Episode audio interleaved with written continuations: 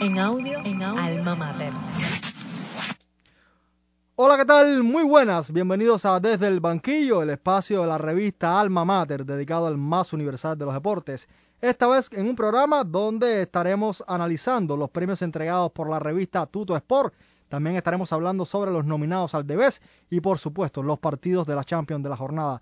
Tenemos un programa cargado de información y debate, así que póngase cómodo porque arrancamos.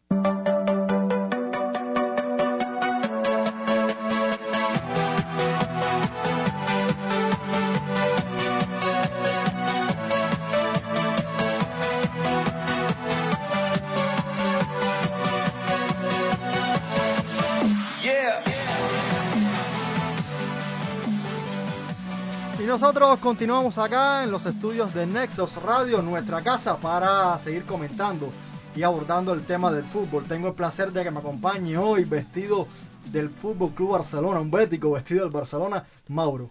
Bueno, digo hoy, hoy grabo con dos culés, ayer perdió el Barça, así que venimos el Barça y todo bien hoy. Y con Messi, ¿no? Y con Messi. Y con Messi, claro, siempre Messi.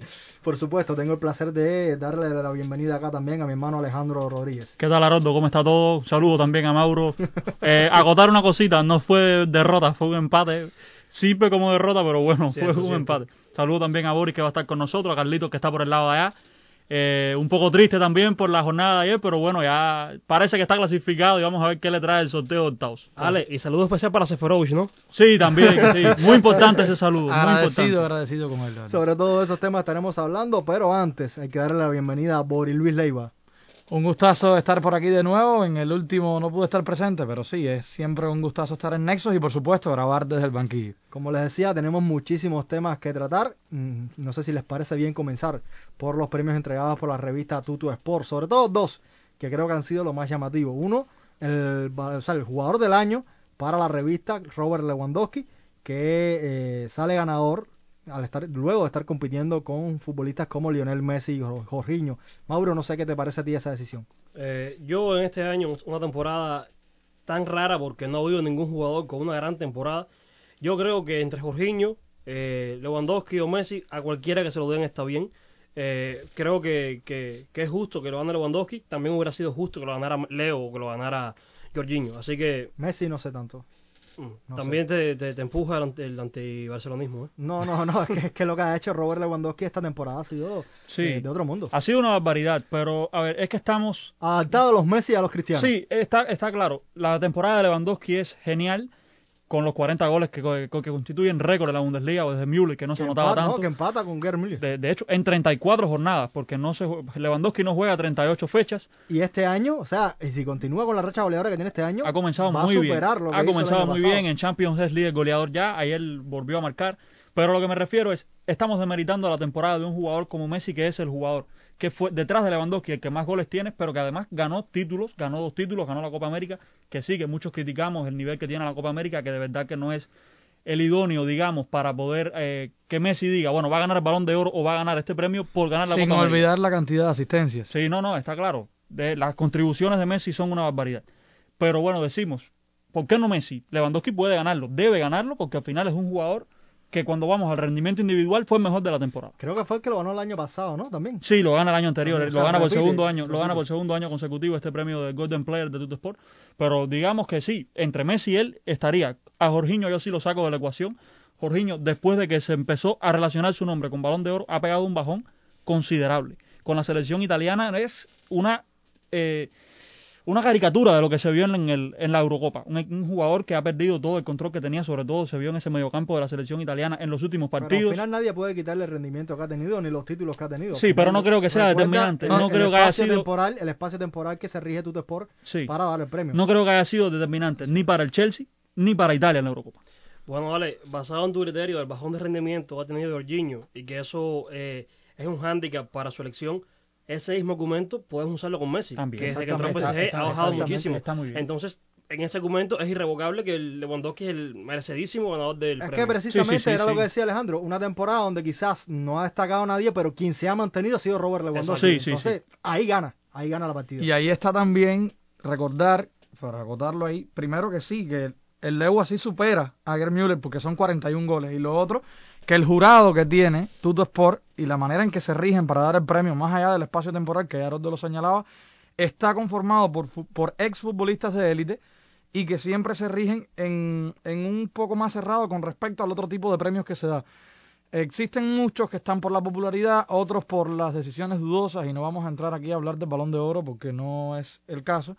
Pero en el caso de Tutesport se le considera un poco más serio porque siempre, a pesar de que exfutbolistas puedan estar relacionados con los clubes a los que pertenecen los jugadores nominados, siempre se dice que hay como un poco más de respeto, como un gremio aparte, donde en- se respeta más incluso el, el valor futbolístico y la cantidad de contribuciones. Ahí por eso decían que Lewandowski era el mejor y que si bien en 2020, que fue un año mágico para él, no se pudo coronar con varios premios por las situaciones que sabemos, porque la misma French Football determinó que el balón de oro no se otorgaba, solamente era el de vez.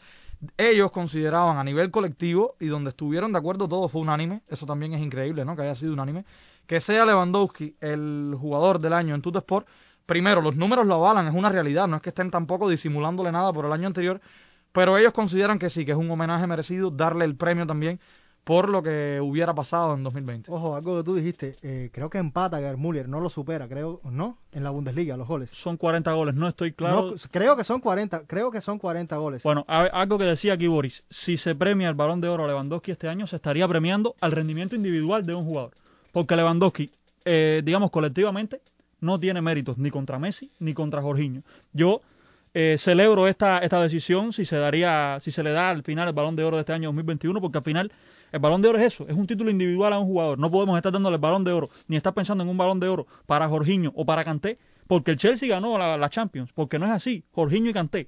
A rendimiento individual, Jorginho lo podemos todavía sacar porque, bueno, sí tu- eh, tuvo la temporada completa con el Chelsea, tuvo buen nivel, pero Kanté no jugó prácticamente y estábamos hablando de un balón de oro para Kanté. No, pero es que realmente aquí hay que ver entonces por qué se rige Fran Fútbol para darle el balón de Ahí oro. está, un son- año es por título, Sí, otro año otro por, año por- es- La gran pregunta es es lo exactamente. sabrá. Ahí en está el 2013 problema. Eh, eh, exactamente. un Ribery con triplete y lo ganó Ronaldo. Y cuando lo ganó Modric, lo ganó por los títulos, Por los títulos colectivos. por los títulos colectivos. No sabemos Pero Modric había sido muy influyente también. Sí, sí, Tanto en el Real Madrid como en la selección y lo que de quieras, pero Ronaldo ese año estuvo tremendo. Sí. No, oye, es que el año de Ribery, que gana el triplete, Ribery es el mejor jugador del Bayern, con diferencia, con muchísima diferencia. Como quiera, Que ahí entraba también la discusión que fue anterior también entre Snyder y Messi en el año 2010, también Snyder contra Iniesta, que cómo, cómo era que lo ganaba entonces Leo en, por delante de ellos dos. Y, y la discusión también cuando coinciden tanto Xavi, Messi e Iniesta en las nominaciones, que ambos eran campeones del mundo, Messi no, entonces ahí estaba la... Pero la temporada de Messi es indiscutiblemente buena. no, no, nadie ha dicho que no sea buena. La de Ronaldo, como- bueno, la de Ronaldo en la Juventus no, porque esa Juventus no, no tuvo temporada buena nadie. Y la contradicción siempre es la misma, siempre, siempre, siempre, desde la década anterior, incluso en estos años. Si está el premio para goleadores, que ya es la bota de oro, entonces ¿por qué nos detenemos tanto a mirar? Pero es que el fútbol se, llama, se gana con goles, señores, y por mucho, ahí está la contradicción principal, ¿cómo tú premias un defensa? Porque tú no le puedes pedir a un defensa que anote tantos goles en una temporada. Sin embargo, estos delanteros cracks como Messi, como Cristiano, incluso siempre marcan una cifra goleadora que supera las expectativas de cualquiera y estamos adaptados a eso. Por eso también cuando reducen un poco el rendimiento los criticamos. Claro. Yo siempre veo esa contradicción fundamental. El mismo Philippe Blanc en un año fue nominado. O los porteros, que lo han sido nominados también.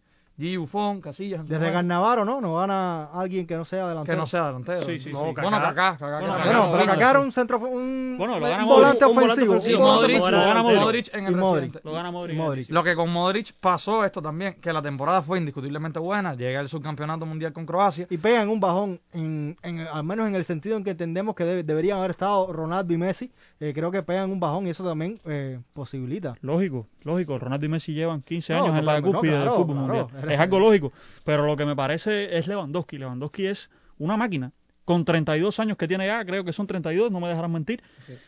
A un nivel que parece que tiene 27. Está en la cúspide de su Ya hay carrera. quien dice, no, la Bundesliga. Señores, la Bundesliga. Pero no ¿eh? es la Bundesliga. No, la A Bundesliga. ver, no es la Bundesliga. Yo, yo los números de Lewandowski en la Bundesliga, de verdad que no me fijo mucho. Pero es que en Champions Lewandowski lleva haciendo pichichi. Y Lewandowski mete 10 goles. Y Lewandowski tiene hoy 9 goles en la Champions. Muy- en una muy- fase muy de- estable, ha sido muy estable, que la Champions anterior marcó en todos los partidos con excepción de la final, todos los que jugó, porque se perdió uno en total. Una bestialidad. lo que No, Era hecho, récord. de- el año pasado, si no se lesiona Lewandowski contra el PSG, El Bayern lo elimina. Lo el elimina. Bayern fue mejor que el. PSG. El Bayern Claro, fue mejor que claro. el PSG sin Lewandowski, lo que no lograron eh, concretar. De todas formas, yo creo que el fútbol eh, ha sido justo con Robert Lewandowski, se perdió aquel balón de oro, pero eh, gracias a su rendimiento, porque tampoco le están regalando nada, ¿no? Eh, ha ganado los títulos y los trofeos individuales que ha ganado, muy bien merecido, me parece a mí. Eh, otro premio que ha dado de que hablar ha sido el Golden, el Golden Boy, se lo dieron a Pedri, pero por una ventaja enorme, creo La que, mayor de la historia. que nunca se había visto una ventaja así. La mayor de la historia. Eh, Balón de oro, yo ahora mismo los, los quiero escuchar. Yo sé que tengo los culés por acá que, que van a hablar. Por eso, Mauro, quiero escucharte a ti después que, que hable. Bueno, pues lamento muchísimo, hermano, decepcionarte. Eh, yo creo que es merecidísimo. La temporada de Pedri es un espectáculo. Eh, Yo no he dicho lo más contrario. de 70 partidos jugados, eh, siendo indiscutible con su club, con la selección, en los Olímpicos, con muchísima estabilidad. Que hay algunos que piden goles y asistencias. Bueno, estamos hablando de un centrocampista. Centrocampista que juega en- atrás de tres cuartos de cancha, no, no, no juega en las zonas eh, más próximas al gol. Y aún así, eh, hay highlights de, de Pedri donde se ven pases buenísimos. O sea, la temporada de Pedri es espectacular y no creo que se ponga en disputa. Ahora, otra cosa, y voy a anticiparme a lo que posiblemente sea un debate, es los que están por detrás. Sobre todo, sobre Sí. todo en el quinto puesto, que hay un Gaby que lleva dos meses jugados. Sí. No, y yo- no, Para pero- mí, pero- ahí pero está es el que- debate. pero el debate está con Jude Bellingham también. También. O sea, eh, a ver, eh, Pedri es un fenómeno, lo hemos hablado eh, fuera de, de micrófono, lo hemos discutido mil veces.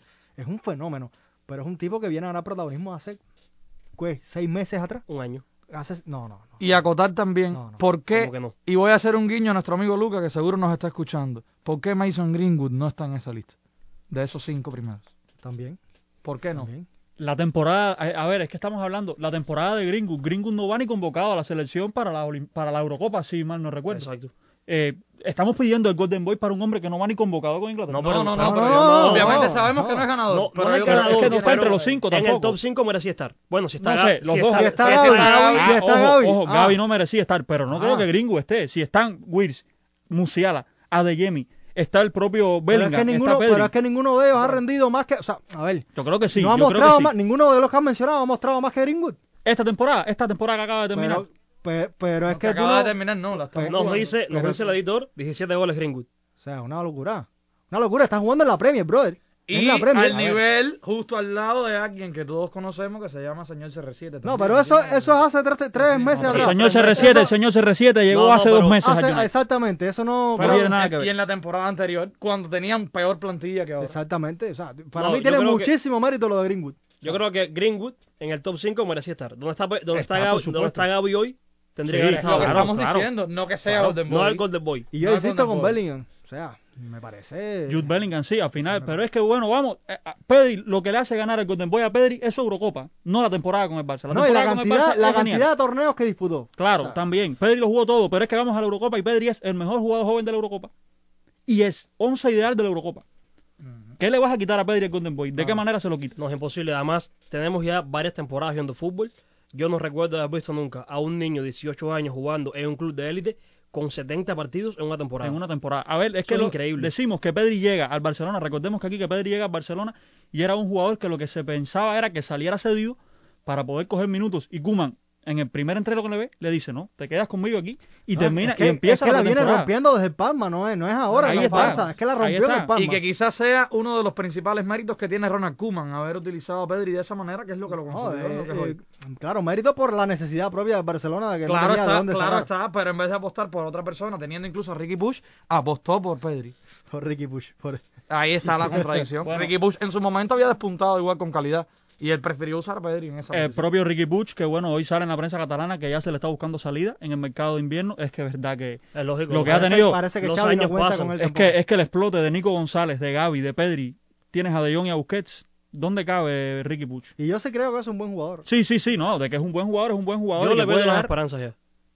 de que, a ver, de que no, no, no, no estaremos hablando de que sea un jugador top Barça, pero es un jugador que te va a dar cualquier rendimiento bueno en un equipo de buen nivel. No estamos hablando de que te vaya a jugar en el Bayern, de que te vaya a jugar en el Madrid, pero si te puedes jugar en un, digamos, que sé yo, un Arsenal, un, un Tottenham. Una en- Fiorentina. Sí, en cualquiera de esos equipos así, de un nivel, digamos. Un Betis, ¿por qué no? Un Betis, ¿por qué no? O Hasta el Sevilla propiamente. Pero no estamos hablando de un jugador que en el Barcelona va a tener muchísimo trabajo para jugar porque lo que estamos viendo de Gaby, de Nico, de Jong al final está llamado a ser No, no, eso- la estrella eh, del futuro eso, de ese club. eso, eso del Barcelona es una locura. O sea, que, que tengas tres muchachos así de esa edad y que jueguen a ese nivel, acabado de salir de la cantera, Bendito problema para es una locura. Eso eso yo creo que, que, que, que nunca se había dado en el Sí, fútbol. es lo único que invita a la esperanza del culé. No, y también Más está- Fati, que decía Carlos Ariel, más Fati. podemos ver incluso cómo Pedri en la reciente temporada ha ido evolucionando según la rotación propia de él en su posición en el medio campo. ¿Dónde está? Y vuelvo a mi función de siempre de Mr. Chip aquí del grupo. Cuando Pedri entraba de sustituto, entre todos los partidos que se le miden para darle el premio Golden Boy, llegó a realizar 32 pases. Luego, cuando se posicionó fijo como medio, punta por el centro, tenía 45. De, medio, de media punta, un poco más hacia la izquierda, tenía 55. Y el total más grande, cuando jugaba de centrocampista por la izquierda, que es la más reciente, y con la que brilló en España en la Euro, tuvo 1035. Eso es otra cosa. Un crecimiento No, ascendente. pero eso es otra cosa, la versatilidad de Pedri. Y ahí está, incluso que hay rumores y tal entre los medios de la FIFA que dicen, medios que hablan sobre la FIFA con- directamente relacionados con la institución, que se preveía buscar la manera de medir como estadística el pase previo a la asistencia. Ahí pudiéramos ver en datos reflejados incluso a Pedri y a otros tantos jugadores mucho más de lo que realmente se ve. Una versatilidad de Pedri que creo que pasa por entender el fútbol, ¿no? Porque hay jugadores que sí juegan, pero quizás por instinto, pero Pedri uno se, uno se da cuenta de que entiende el fútbol y entiende el papel y dónde tiene que ponerse y cómo tiene que hacer las cosas. Lo increíble de este jugador es su madurez.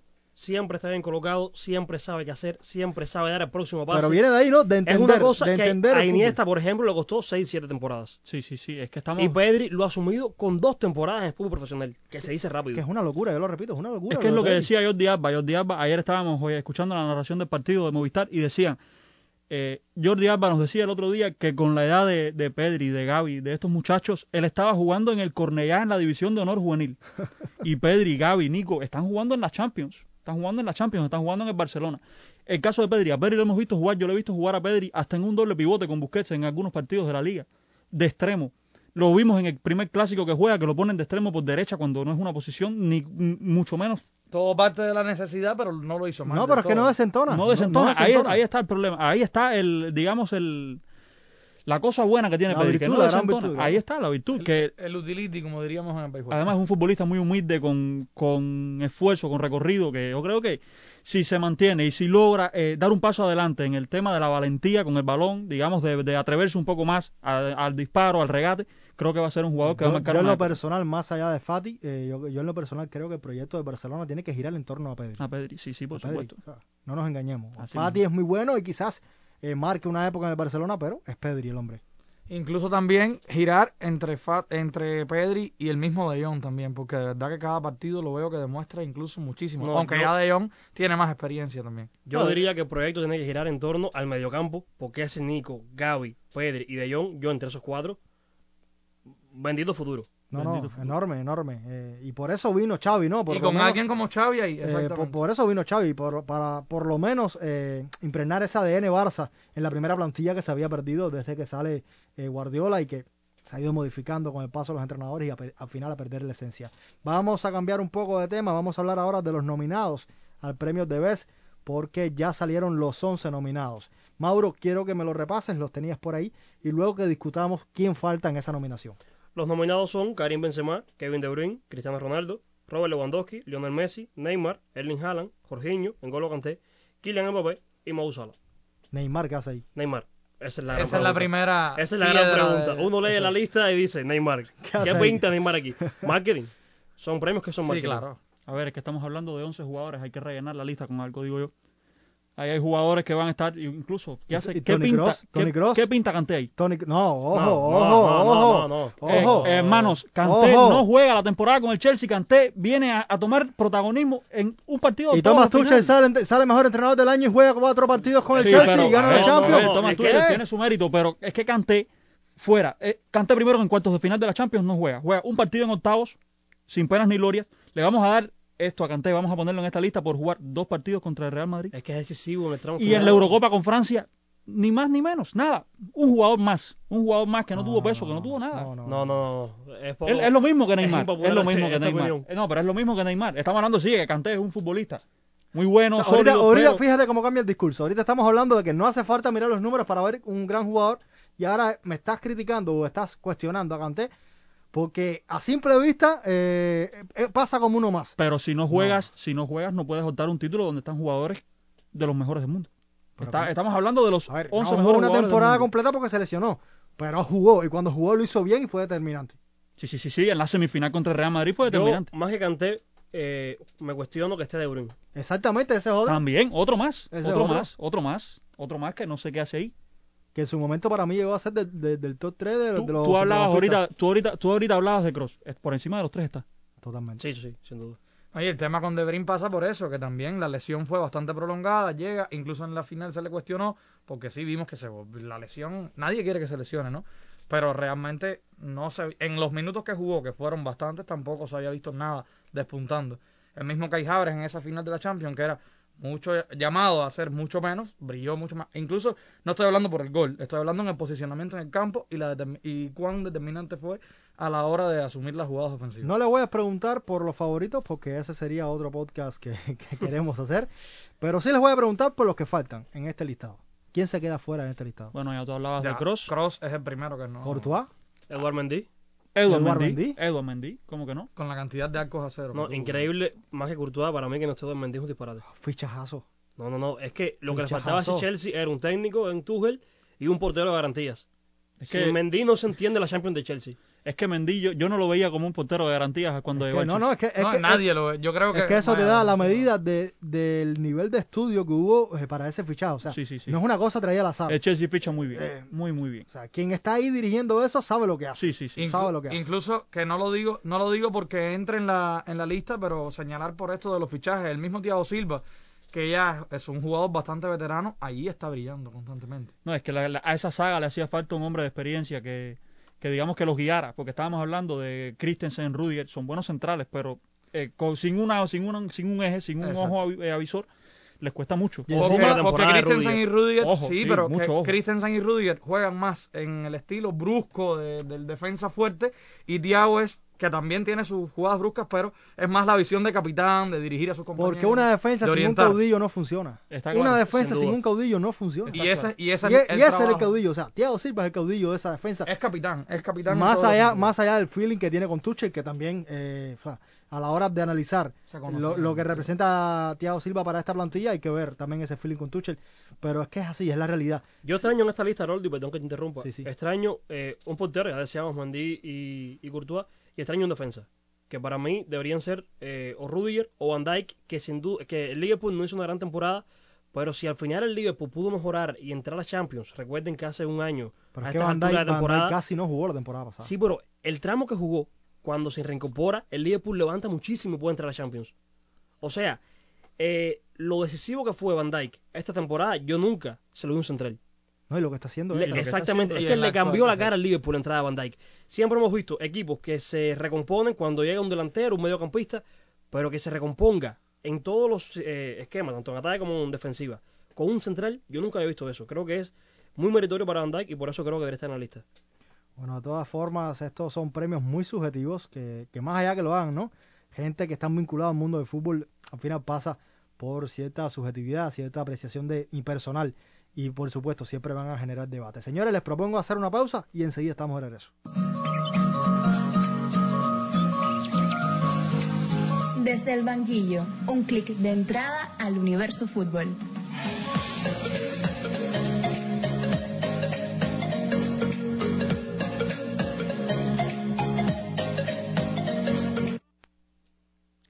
Regresamos y ahora les propongo analizar un poco lo que fue esa primera jornada de la Champions, el regreso de las noches mágicas. Ojo, en el momento en el que grabamos aún no se han jugado los partidos de las jornadas de jueves, pero eh, no vamos a perder la oportunidad de analizar lo que ocurrió en esta primera fecha. Les propongo iniciar por la Juve Chelsea, un partido en el que los de Tuchel se comen totalmente al conjunto bianconero. ¿Por dónde, por dónde pasan las claves de este partido, Boris?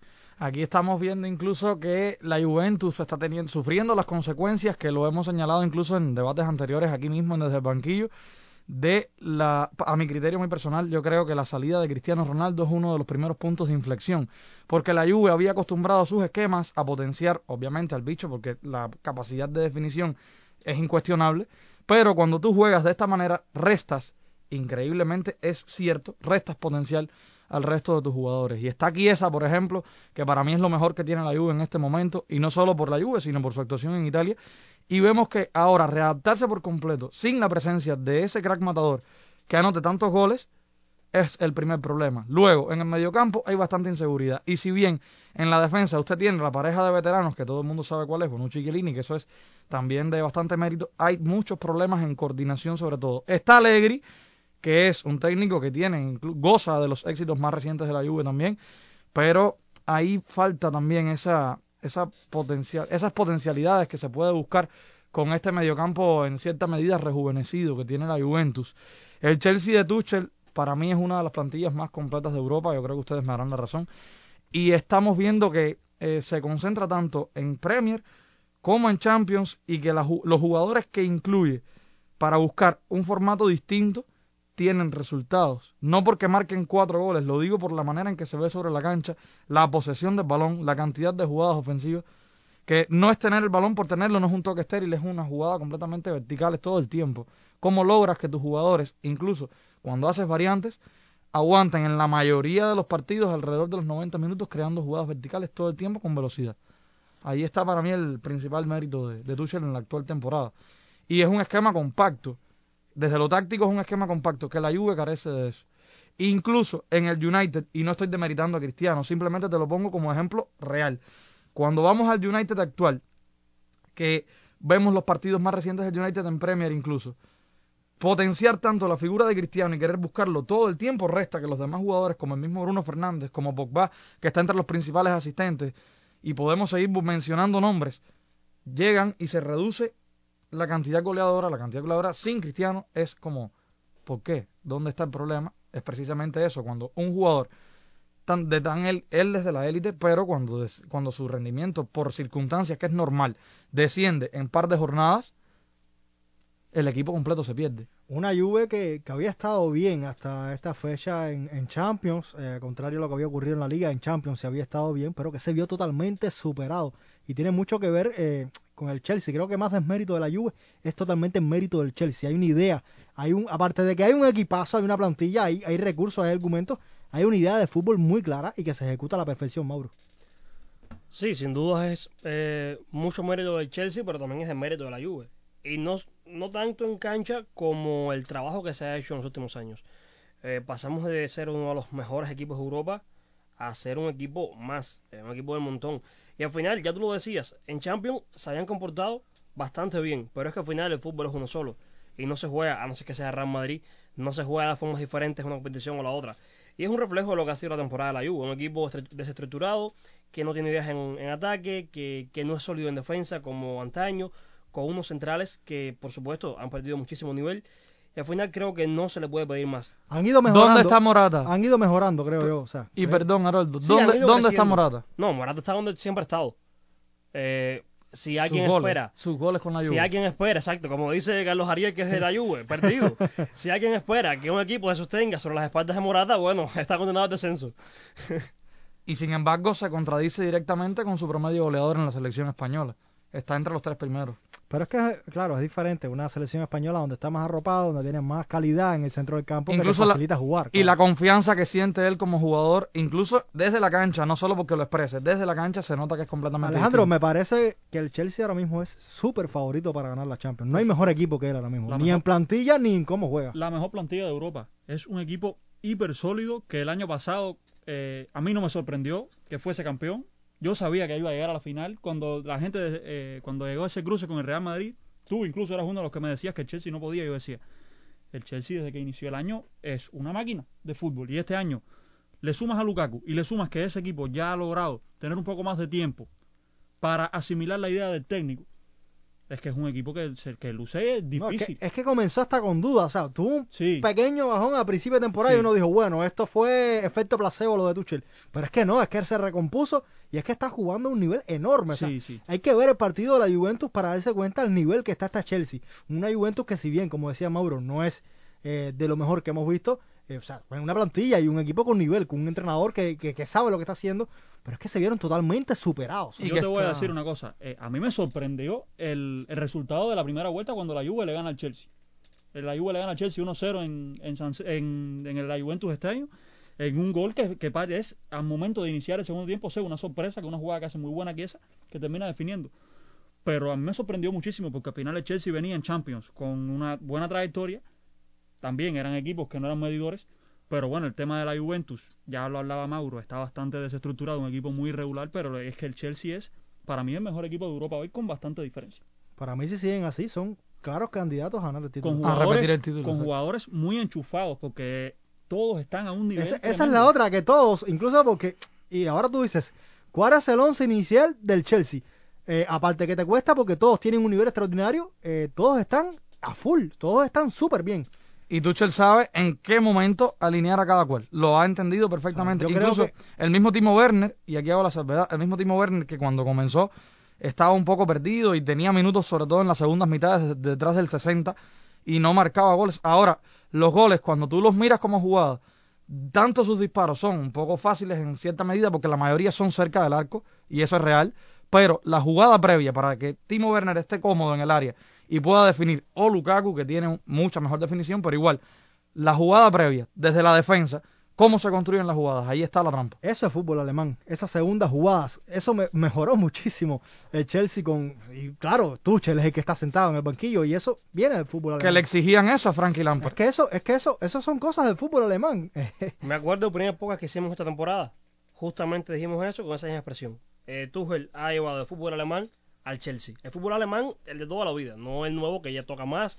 El fútbol ale- alemán de ser De segundos atrás, balones, de, de ir adelante claro, de y pelear el segundo balón y siempre ganarlo. No sé cómo lo hacen, pero siempre ganan la, eh, la segunda acción. Y a mí me dio la sensación, tuve la oportunidad de ver eh, eh, la segunda parte, casi la primera completa y la segunda parte, eh, parecía que, que jugaban con 13 jugadores los de Chelsea. O sea, hay una forma en que, en que como se organiza el equipo, sobre todo en ese centro del campo, a veces hasta con un rombo, eh, que pa- parece que da una superioridad enorme. O sea, por, por un hombre hay, do- hay dos marcando y eso eh, es trabajo táctico, pero es trabajo físico, es...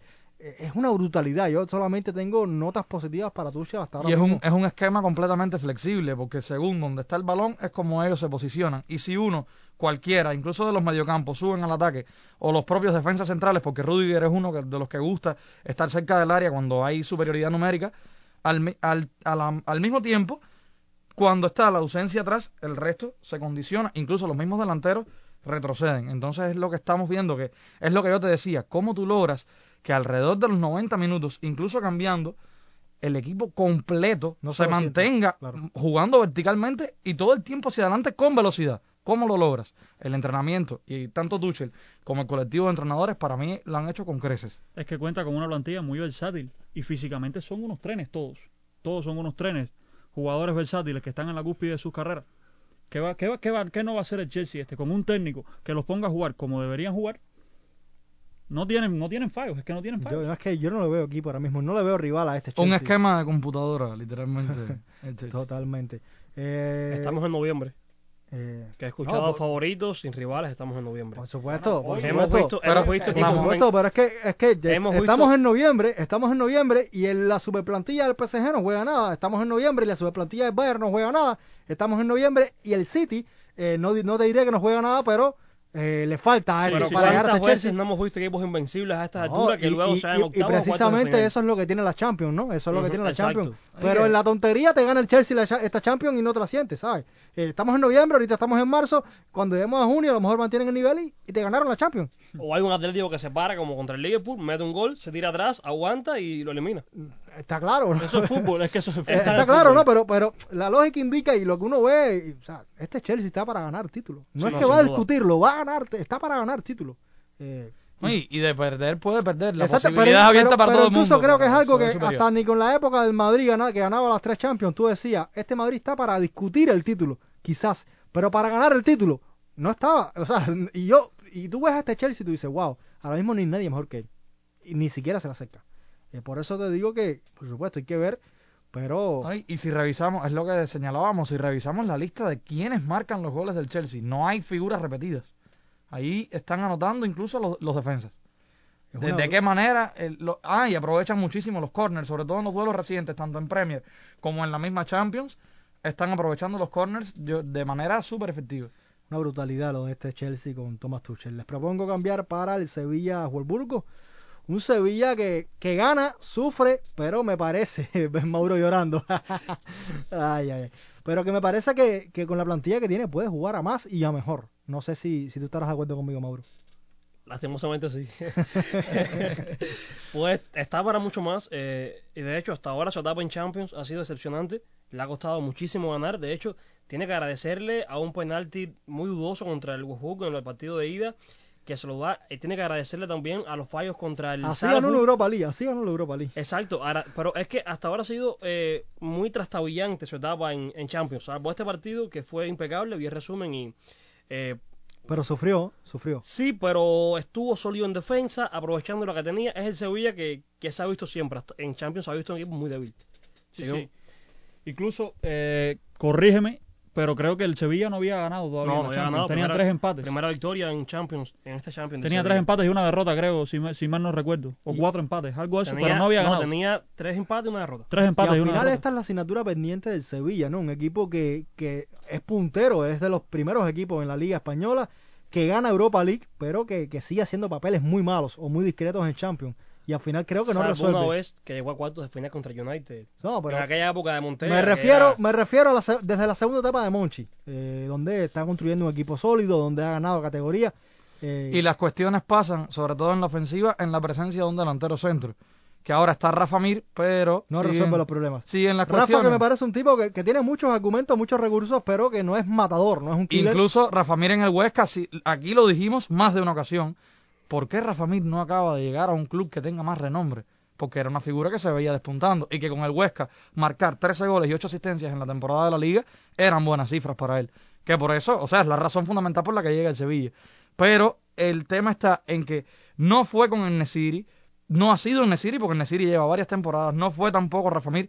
¿Dónde está? ¿Qué figura es la que va a asumir ese rol de delantero? Yo, viendo este Sevilla lo que no entiendo es por qué el Luz de Jong no jugaba con el Sevilla. Si al final lo que necesitaba el Sevilla es un, delantero tipo Luz de Jong. A ver, con, con el Nesiri el Sevilla le fue realmente bien. Sí, por supuesto. pegó un bajón, pegó un bajón. el Nesiri es el delantero ideal para el Sevilla, un delantero rápido, de referencia, alto, bien combinativo, que le pega bien con las dos piernas. Lo dice por ahí Carlos Ariel, 18 goles la temporada pasada. Pero me estoy refiriendo a delantero centro. En Nesiri en posicionamiento no juega exactamente. Sí, pero en el Sevilla lo hizo. en el Sevilla lo hizo el año pasado y, marcó muchísimos goles. Lo que pasa es que Rafa Mir, cuando estadizas un delantero centro con los extremos de Sevilla, que no son precisamente rápidos, habilidosos y no generan tantas jugadas para cabecear, eh, para eso hace falta más un Enesiri que un Rafa Mir. Claro. Y, justo por eso Luke de Jong jugaba menos en el Sevilla, eh, porque Luke de Jong es un delantero que con los pies es realmente malo y el Sevilla no tiende a llegar tanto a línea de fondo y sacar el centro. Tiende a construir más la jugada, aunque no sea un equipo que propone demasiado fútbol, porque es un equipo que se construye desde la solidez defensiva, pero necesita un delantero eh, más versátil. Sí, si, analizamos, si analizamos por una cuestión de estética, realmente en la estética del juego, Luke de Jong es el que menos encaja en, en ese perfil. Amén de la necesidad de tener un punto de referencia. Porque es lo que señalaba Mauro. Luke de Jong con los pies es como. Se siente incluso a veces, se ve torpe ahí en la cancha. Manchester United, Villarreal, un Manchester que se recupera eh, de sus pésimas actuaciones en Premier eh, y un Villarreal que creo que mostró muy poca, muy poca eh, pelea ante un United que quizás podía aprovechar y hacerle un poco de más daño, Alejandro. Aquí destacar algo, el del United no, no, no, tuve la posibilidad de ver el partido, bueno, estábamos viendo otros y además como tenemos las condiciones aquí que no, no nos es posible ver todos los partidos de la jornada, aunque lo quisiéramos, Dicen que no fue el mejor partido del United, fue el primer partido de bueno de Michael Carrick ya como técnico interino.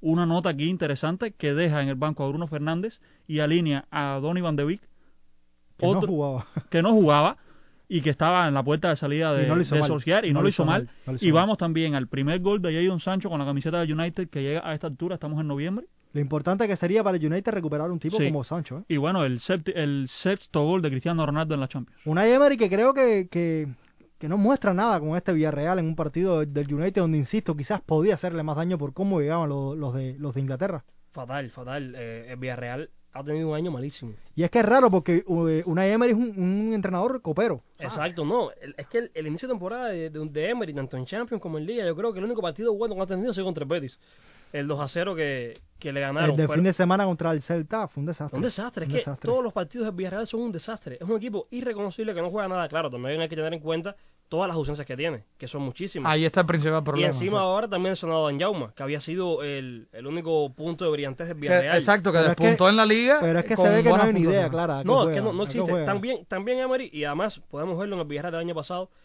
son equipos que empatan muchísimo, que juegan a poco, que, que le cuesta muchísimo ganar. Es verdad que también es muy difícil ganarles. Y este año está siendo bastante más fácil eh, ganarles. El año pasado terminaron en séptimo, lugar- en séptimo lugar de, de liga. De la liga. Y este año han empezado justo como terminaron el pasado. Claro, les maquilla muchísimo, han ganado la Copa, la Europa League, pero son un equipo con muchas carencias. Yo esperé muchísimo más de este Villarreal esta temporada. Eh, teniendo en cuenta de que, bueno, el año pasado es el equipo que más empata en Europa. Fue, creo que incluso, yo creo que constituye un récord. Creo que fueron como tres empates en la liga, una barbaridad. Que bueno, como decía Mauro, lo maquilla el hecho de haber ganado la Europa League con muchísimo mérito, porque aquel partido con el United fue muy bueno, incluso merecieron ganar antes de los penales. Pero yo esperaba muchísimo más de este equipo. Yo lo esperaba peleando con la Real Sociedad y con los demás equipos por entrar a Champions esta temporada. Y es un equipo que inició realmente mal, que ha iniciado irregular, con la plantilla que tiene, si bien es verdad lo de las ausencias, es un equipo para estar peleando mucho más arriba que lo que está haciendo. De acuerdo contigo. No, y que incluso en el tema de, de enfrentar directamente al United por los acontecimientos recientes, el mismo Emery ha tenido la posibilidad de poder medirse ante este club varias ocasiones, casi de forma consecutiva. El rango de tiempo entre un duelo y el otro ha sido no tan largo y era la, la posibilidad también que uno dice, bueno, si ya se conoce y ha conocido también al rival, ¿cómo pudiera entonces presentar la alineación? Bueno, también el partido del Trafford, perdona Lordo, eh, el United lo gana en el minuto 90 con un gol de Cristiano.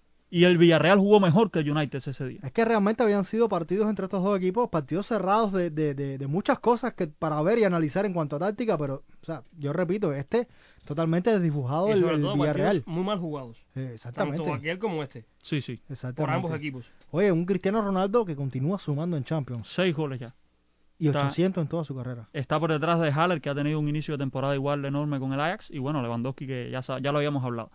Pero bueno, sigue marcando. Esta es Yo su sé, competición. yo sé que es redundante hablar de, de Ronaldo y los títulos y lo que hace, pero es que Es una barbaridad. Que es un barbaridad. monstruoso lo que Es hace. que es su competición. Y en estos partidos de Champions, los más recientes sobre todo, si el United presume un resultado bien maquillado o incluso buen resultado, gracias ha Ronaldo. sido por Cristiano El. Ronaldo. United está clasificado octavos por Cristiano Ronaldo. Por Ronaldo, claro.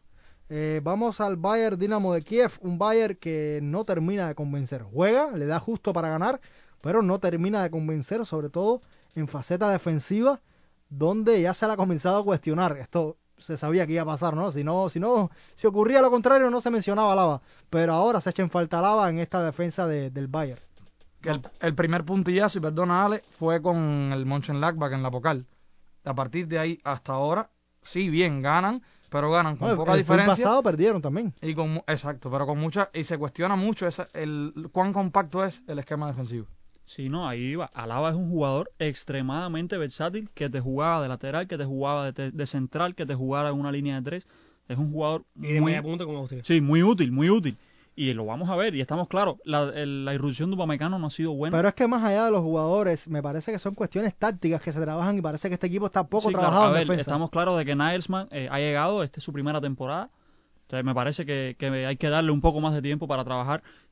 Con todo y eso va líder en Alemania con buena diferencia. En Champions. Buena diferencia no, el Dortmund está un punto. Sí, pero bueno, esto sabemos que en algún No, momento... pero, pero cualquiera te roba la tostada, o sea, vuelves a caer, el Dortmund gana, que no, que no juega nada y gana, y, te robaron la tostada. En Champions van sobrados, sobrados, ya incluso son líderes de grupo, pase lo que pase en la última fecha.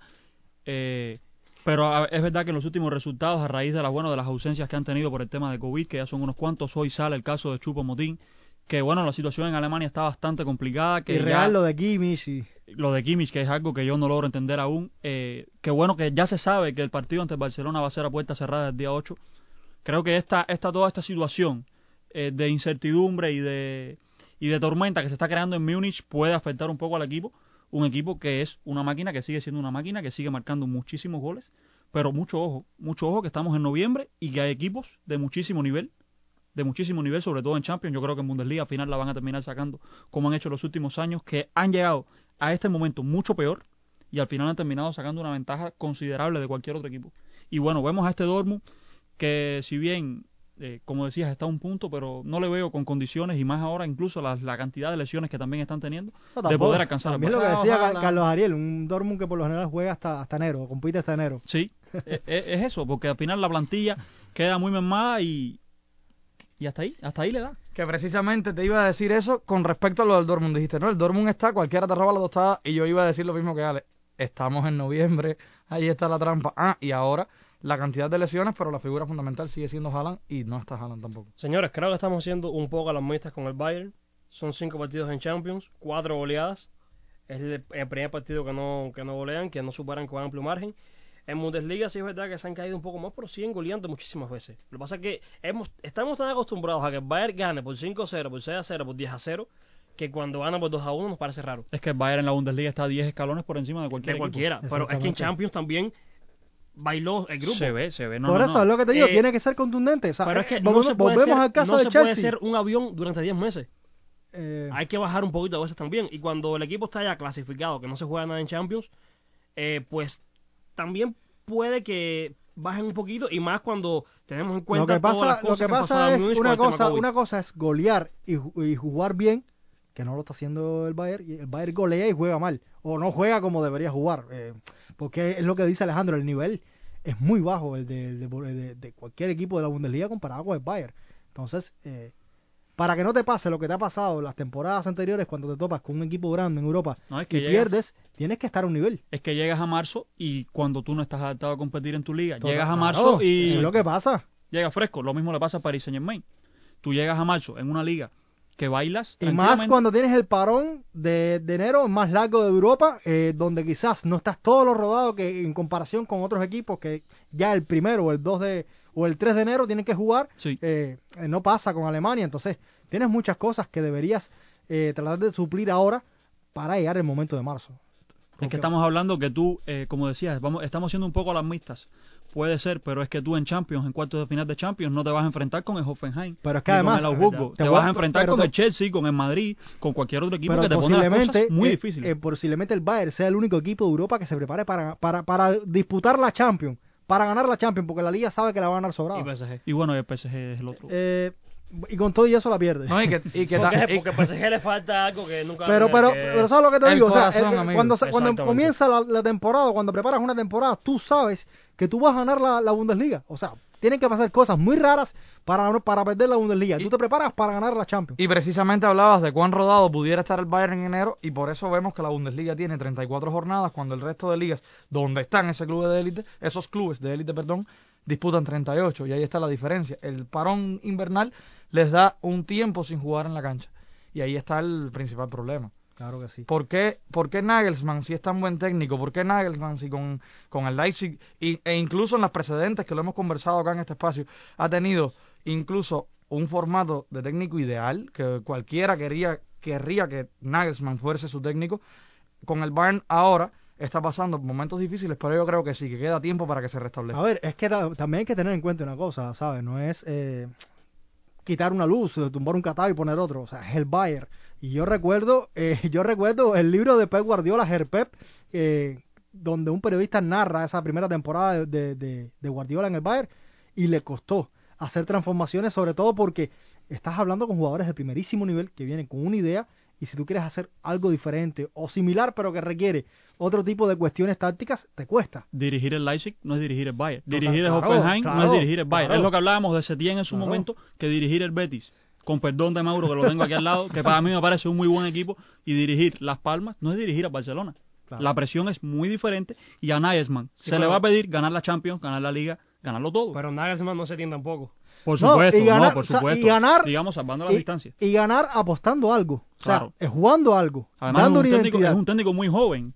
Claro. le falta muchísima experiencia. Estamos hablando de que es su primera, digamos, eh, tarea de envergadura dirigir y a un si está ahí equipo, no es por gusto. un equipo que está llamado a ganarlo Porque todo. si hay alguien que años. planifica bien eh, en cuanto a competición, en cuanto deportivamente, es el Bayern. Sí, la gestión Múnich. deportiva del Bayern es genial siempre. Pero Siempre. es lo que le estamos señalando, o sea, aquí es como la prueba de fuego para Nagelsmann en ese sentido de que si pudo con clubes un poco inferiores, ya tiene las condiciones, está probado en varios años para dirigir al Bayern, amén de su juventud y todo lo que queramos buscarle.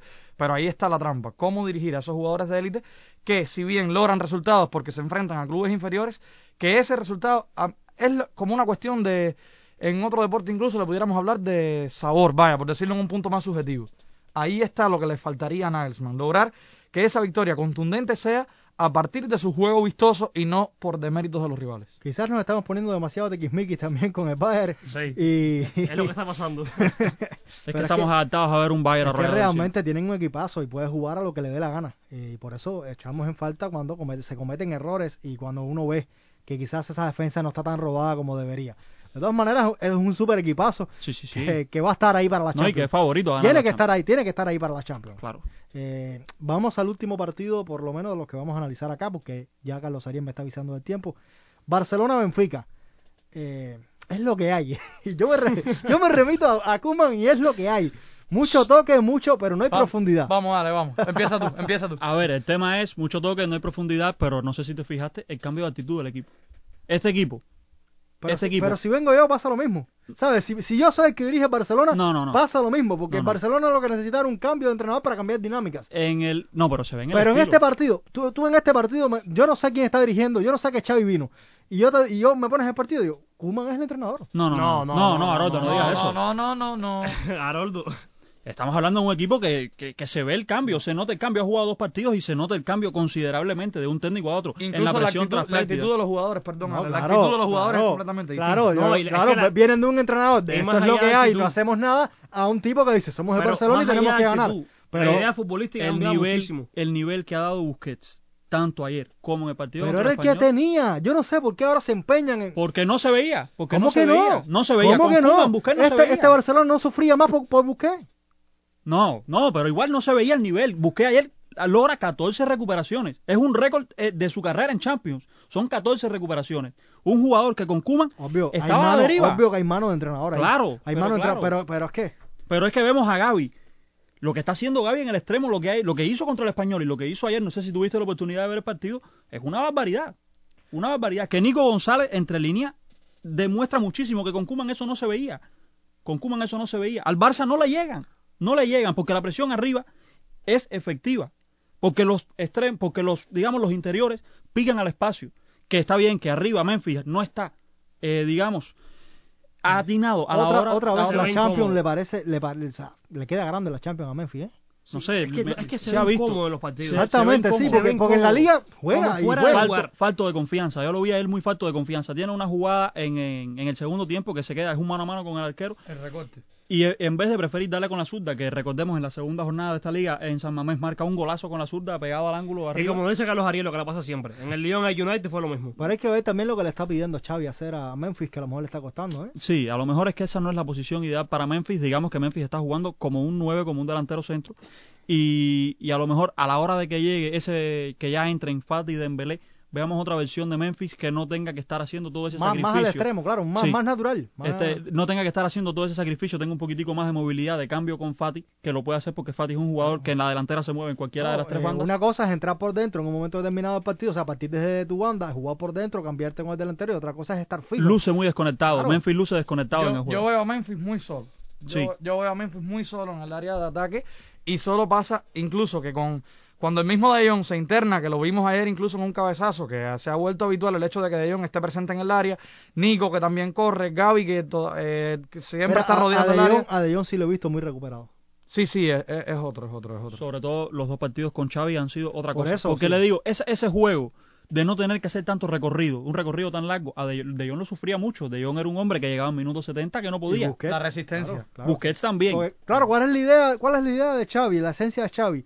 Eh, jugamos en bloque compacto, presionamos en Presionamos. cancha de rival para cuando recuperemos el balón, estamos ahí. Entonces, líneas cla- juntas. eh, exacto. Entonces, claro, lo que viene siendo el contención, lo que viene siendo el 5 y el 6 en el centro del campo, eh, no sufre. Aquí el que- eh, ayer el que más corrió fue Gaby, corrió 12 kilómetros y estoy casi seguro que el segundo que más corrió fue Araujo. Por esos desplazamientos pueden, largos per- que pero tuvo que se lo pueden permitir. Son Sí, jugadores que se lo sí, pueden sí, permitir. sí, por sí, supuesto. pero estamos viendo que De Jong en el minuto 70 de los partidos, porque tenía que estar llegando al área, pero tenía que estar corriendo atrás porque Busquets No, no, y, le daba y tiempo a muchas veces tenía que meterse en la línea defensora para salir con el balón jugado. Esta entrada de Nico González también le ha dado mucho aire a De Jong y a Busquets, porque es un jugador físicamente muy bueno, que, ha- que ya le, le ha quitado un poco de peso en el tema este de la presión a De Jong y a Busquets, que se vio sobre todo en el partido ante el Bayern, que De Jong no llegaba a tiempo a nada, en el partido del Camp que incluso tenía su rifirrafe con Memphis, lo decía aquí el otro día, que no se entendían a la hora de ir a presionar, de verdad que a lo mejor no estaban creados esos automatismos, pero se ha visto, este Nico González le ha dado una libertad a De Jong de poder moverse con más facilidad, de no tener que estar esforzándose demasiado en el tema de la presión,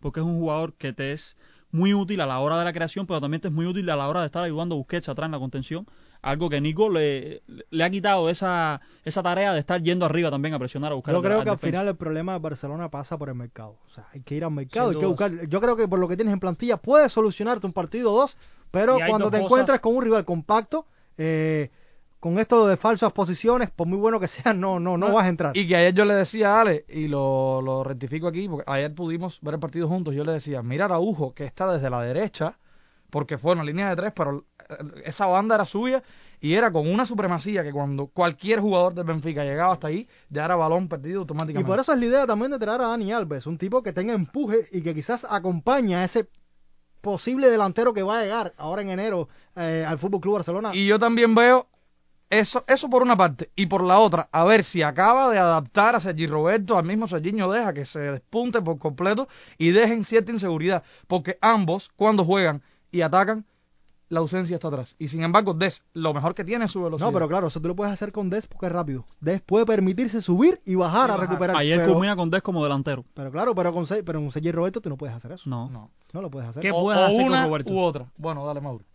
Hay, do- hay dos cosas Diga que... usted qué puede hacer. Hay dos cosas Ponerlo que- en el banco o- venderlo. No, venderlo. Eh, eh, O venderlo que sacar el contrato y se vaya, porque en realidad Roberto no cabe en el esquema de Ni en Barça. la contención. Ya ni en la contención. No, ya ni en la contención. En ninguna parte. Y hay cosas que destaco de este Barça. Primero es, como lo ustedes, juego de posición, cómo se juntan líneas, cómo se rompen líneas, eh, cómo hay un mediocampo liberado que crea muchísimas opciones.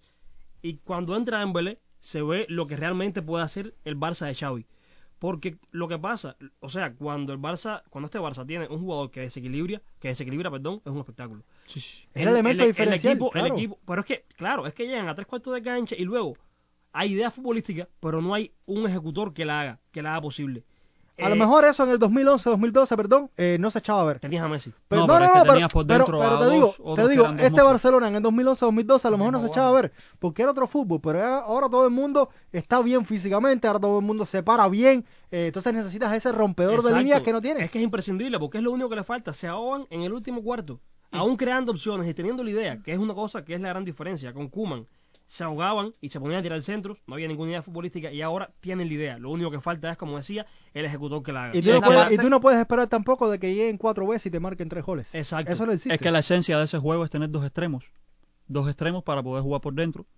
Un extremo para que vaya por fuera. Y bueno, o el- un lateral que vaya o por un dentro. lateral que vaya por dentro. como por hizo eh, Como Guardiola está haciendo con- no, no. como hizo Guardiola en el Bayern con Lam. Y como lo está haciendo Jordi Alba, Jordi Alba está jugando como un interior. Ayer, por lo menos, y sobre todo en el partido contra el Español, se veía a Gaby tirado a banda y Jordi Alba era el que entraba Pero por claro, el dentro. equipo también te lo permitía, ¿no? El rival con el que estaba jugando. Sí, sí, sí, pero Eh, bueno, han sido dos equipos que se han parado prácticamente igual. Pero amén que te lo permite el rival, si tú no lo pruebas ahora, ¿cuándo lo vas a probar? Cuando claro, choques no. contra el grande. No, a ver, y con todo y eso, el Barça pudo perder. Sí, sí, sí, no. No, Seferovic. Seferovic tuvo una en el 90 que quedó- Agradecido enorme con Seferovic. Seferovic tuvo una en el 90 que, bueno, increíble. Dice Jorge Jesús, yo estaba leyendo sus declaraciones hoy, que en 30 años como técnico nunca había visto un fallo de ese de esa envergadura. Es que era demasiado fácil. Terminas, te sacas a Ter Stegen de encima, no es que te quede el balón incómodo, te queda de frente a la puerta y lo tiras por fuera. Ojo, y fue una- y fue una ojo, bonita ojo jugada. reconocer a Eric García, Sí, sí. que estuvo justo para incomodarlo. Eh, el mejor el mejor partido que le he visto yo a Ari García. Que Sí, aunque jugó un ratico nomás. No, jugó No, poco. sí, pero lo que hizo me, me, me, me gustó. O sea, era más el tipo Manchester City. El tema de Araujo, Araujo ayer lo que hace es una barbaridad de partido. Ah. Araujo no lo regatean ni una sola vez, pero no es eso, es que va siete veces al cruce y gana las siete. Y muy inteligente. Sí, Para sí, mí sí. era lo que Muy les decía, esa banda, esa banda derecha era suya y yo me quedo también con la parte de que Dembélé era el factor diferencial, incluso en el desequilibrio, la manera que hizo los regates que ganó casi todos, perdió solo uno en esa en ese corring de, de por velocidad y que fue que le cambió la cara por completo al partido. En medio campo corría compacto, cada uno en su posición, se tocaban el balón entre ellos para en cierta medida des- despistar a la defensa, que el Benfica no defendió con 13 o 14 personas porque el fútbol te dice que son 11 nada más. ¿eh? Eso estamos claros por ahí. Y entonces Dembélé, a pesar de eso, de que casi siempre lo persiguen dos porque entra Lázaro de apellido, ¿no? Lázaro. Entra Lázaro para reforzar porque al momento Jordi Jesús vio que era el factor diferencial. Hizo lo que tenía que hacer como técnico. ¿eh? Eso sí también puede ser hasta cierto punto un mérito, pero Dembélé tuvo más mérito por llevárselo. Ahí está la trampa. No, totalmente. Pero, a ver, se le pone muy cuesta arriba esta, esta, esta fase de grupo del Fútbol Club Barcelona. Necesita ganar al Bayern, ¿no? Necesita ganar o que el Benfica no gane. Si el Benfica no gana, el Barcelona clasifica como si quiera. el Benfica empata o pierde con el Dinamo, El pasa- Barcelona clasifica porque lo el Barça haga. está dos puntos por encima del Sevilla, del Ah, Benfica, perdón. haga lo que De haga. ahí la Sí. importancia El Benfica al empatar sacaría un solo punto. El Barcelona sacando cero se quedaría un punto por encima del Benfica.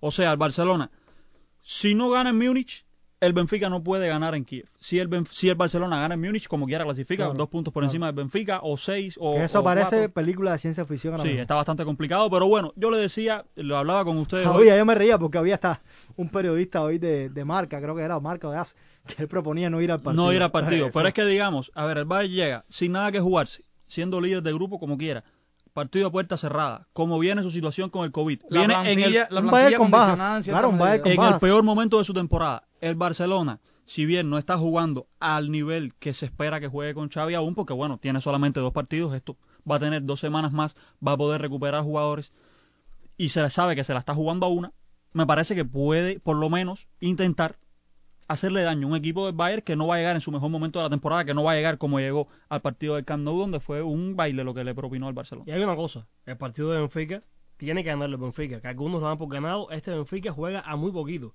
El 3 a 0 No, al y, el Barça Dinamo, y el Dinamo es un equipo súper incómodo. súper incómodo, de De hecho ya le empató. El Benfica ha ganado un solo partido en ¿Y en dónde la es el partido? En, El en- partido es en Portugal. Sí. Ah. Pero bueno, el Dinamo, digamos, bueno, ayer lo que le hizo al Bayern, de verdad también jugó en su estadio con, con el clima ese Por complicado eso, de por eso te Ucrania. decía, porque jugar en Ucrania siempre No, es no. complicado. Pero el Benfica se ha desinflado después de esa, de esa victoria contra el Barcelona, no solo en la Champions, sino también en la Liga. No ha estado bien. Pero bueno, de que sale como favorito contra el Dinamo de Kiev, sale. Ya el Dinamo, incluso ganando al Benfica, no tiene posibilidades de llegar ni a Europa League, así que tampoco se va a estar jugando nada. Mucho ojo que también estos equipos son muy La peligrosos. Son muy peligrosos. Así esos equipos Nadie dicen, quiere perder. Nadie no tenemos nada que perder, vamos a salir a ganar al Benfica para por lo menos terminar con una buena cara a la Champions y mucho ojo que el Benfica se puede complicar Que ahí más está- de lo que está. Que ahí está la frase de siempre. Es la Champions y todo el mundo quiere, aunque sea en estos casos ya terminales, hacer un, un buen papel. El caso de Seferovic, ojo que si el Benfica no logra clasificar a octavos por ese fallo de Seferovic, Parecía Yo- la sentencia de su carrera. me mudo de ciudad. No, y, que, y que Entonces- se veía que estaba pasando en- tanto en Liga como en la Champions a un plano secundario. Entraba en minutos finales para tratar de cambiar algo. Conclusiones, lo mejor que puede hacer el Barça ahora mismo es prender par de velas y rezar.